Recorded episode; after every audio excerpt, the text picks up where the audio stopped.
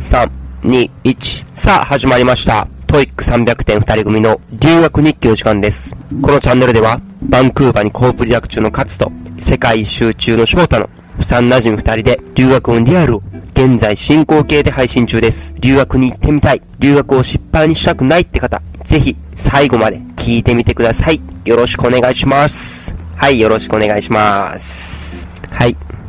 えー、今回も始まりましたね。今回のラジオなんですけど、カツが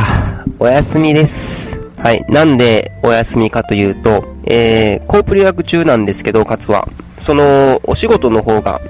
今現在結構大変らしくて、よく連絡取るんですけど、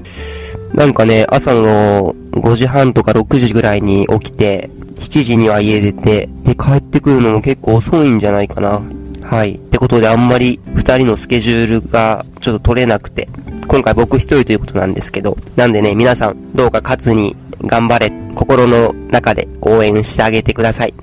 お願いします。はい。で、僕の方はですね、今現在、ジョージアという国のバトミーにいます。このジョージアではですね、あのー、Google によりますと、国民の80%がキリスト教の国です。で、今回なんですけど、僕がジョージアであったキリスト教の人に教えてもらった気持ちを安定させる方法について一人で語っていこうかなって思うんですけど、じゃあ早速もうタイトルの方いっちゃいます。今回のタイトル、キリスト教の人に教えていただいたネガティブな気持ちを小さくする方法。パチパチパチパチパチ。いや、結構長いタイトルですね。はい。もう一人なんで、早速、いきますね。はい。ってことで、まず、キリスト教の生い立ちについて、ちょっと軽く説明していこうかなって思うんですけど、で、そのキリスト教っていうのは、約2000年前に現在のイスラエルとパレスチナのあたりで誕生した宗教です。もともと2000年前のイスラエルとパレスチナのあたりにはユダヤ教徒の人が住んでいたんですけど、で、ユダヤ教徒の人は全知全能の神、ヤハウェを信仰している人たちで、ユダヤ教の教えっていうのは旧約聖書に全部書かれていました。その旧約聖書っていうのは神と人との約束のことで、この約束を守っていると幸せになれるっていうものなんですけど、その約束がすごく厳しいものなんですね。例えば、食べ物とか服装に関して、なんかこれは食べたらダメだよとか、服装はこうしないとダメだよみたいな、すごく細かい約束なんですね。で、その約束に対して、すごく困る人が出てきました。で、旧約聖書の中に、えー困っている人たちのために、神が救世主を向かわせるって示されている部分があって、その救世主がイエスになってくるわけですね。はい。で、イエスは、結構細かくルールが決められているユダヤ教に対して、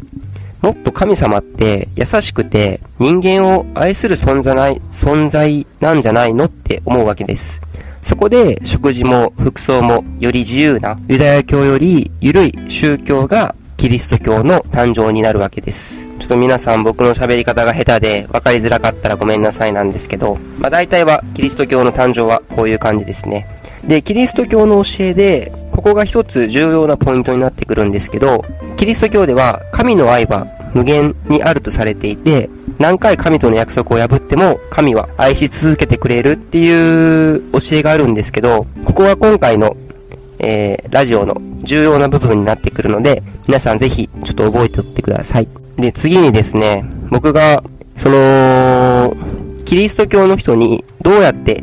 会ったのかっていう話をするんですけど、僕がジョージアのホステルに泊まった時ですね、同じ部屋にその人がいたんですよ。年齢は45歳ぐらいのおっちゃんなんですけど、その人とホテルで話してて、いろいろ話して仲良くなって、一緒にご飯とか食べてたりしてたら、まあちょっと相談にも乗ってくれたわけですね。世界一周が終わった後の就職とか、結婚とか、これからの人生についてなんかいろいろちょっと話してて、その一つの相談で、人間って、その、たまに気持ちがポジティブになったり、ネガティブになったり、すごい波がある生き物だと思うんだけど、あなたってそういうネガティブになった時、どう対処してるの？ってちょっと聞いてみたんですよ。なら彼が、うーん、まあ確かに。まあ大抵の人はそうかもしれないね。でも僕はほとんどネガティブになることはないな。って 言ってて。そこで僕が、なんでなんで？って聞くと、そこで今回のタイトルのネガティブな気持ちを小さくする方法を教えてくれました。はい。で、ここでちょっと振り返りなんですけど、キリスト教では神の愛は無限で、何回神との約束を破っても神は愛し続けてくれるっていうことと、僕がそのことを教えてもらったおっちゃんはキリスト教っていうのを皆さん覚えておいてください。はい。で、その彼が僕に教えてくれたのが、もしどうしようもないことが起きたら、僕は神様神様僕を助けてくださいって神様に言うらしいです。なら神様は僕を見守ってくれるような気がして少し気が楽になるそうなるそうですね。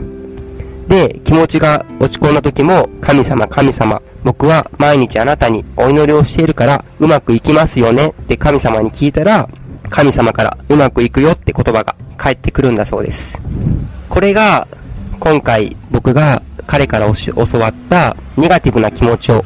小さくする方法なんですけど、でもこれってキリスト教の人だからできるんじゃないの？って皆さん思うじゃないですか。でも僕はそんなこと全然思わなくて、別にそれがキリスト教でなくても全然いいと思います。例えば自分には愛してくれる家族がいるから、どんなことに挑戦してもうまくいくんだとか、僕には彼女がいるから、友達がいるから、全然怖いものはないんだって思うこともそれは一つの心の支えになるんじゃないかなって思ってて、なんか人それぞれだと思うんですよね。自分の信用できるものに少し頼ることで不安な気持ちを小さくすることができるのかなって、そのおっちゃんの話を聞いて僕は思いました。でもなんかたまに自分を信じてるから怖いものなんてないみたいな人もいると思うんですけど、僕にはそれはやっぱり無理ですね。人間どうしても一人で生きれるものじゃないし、どんだけ強い気持ちを持ってても、やっぱり落ち込むこともたくさんあると思うんで、なんで僕はその今回のおっちゃんを聞いてね、別に僕はキリスト教とか仏教とかヒンドゥー教とか全然宗教とかは入ってないんですけど、なんか宗教じゃなくて家族とか恋人とか友達に支えられているから、今こうして世界一周している時も将来が、まあ不安なんですけど、楽しみだって思えるんじゃないかなって僕は思いました。はい。以上です。僕の話は。いや、今回ね、いろいろキリスト教のことについて、ちょ、ネットとかで調べてたんですけど、やっぱ全然知らないことをたくさんあるなって思いながらはい、いろいろね、やっぱ勉強していかないといけないなって思ってます。僕世界一周しながらね、少しずつ英語の勉強もしてるんですけど、最近日常英会話とかはだんだん慣れてきて、結構タクシーとかね、レストランとかでも前ほど翻訳機能を使うことは少なくなりました。はい。まあでもやっぱ難しいですね。いろいろと。なんで僕も頑張っていこうって思います。毎日ね、勝彦からメッセージが来てね、あいつずるいんですよ、本当に。あのー、勝彦はね、結構強いんですよ、人間として。すごい尊敬できる部分なんですけど、僕は結構弱いところがあるんでね、彼の人間として強いところまあ、勝彦はなみんなに見せないだけで、多分裏では一人で落ち込んだりもしてると思うんですけど、でもその見せないところがかっこいいなって僕は思いながらね、はい、こんな 話をしてたら、ラジオが終わらないので、今回はここまでにしたいと思います。では皆さん、来週のラジオまで、お仕事なり、自分の人生だったり、最高に楽しんで、最高な一週間にしていきましょう。ではまた、来週のラジオでお会いしましょう。バイバーイ。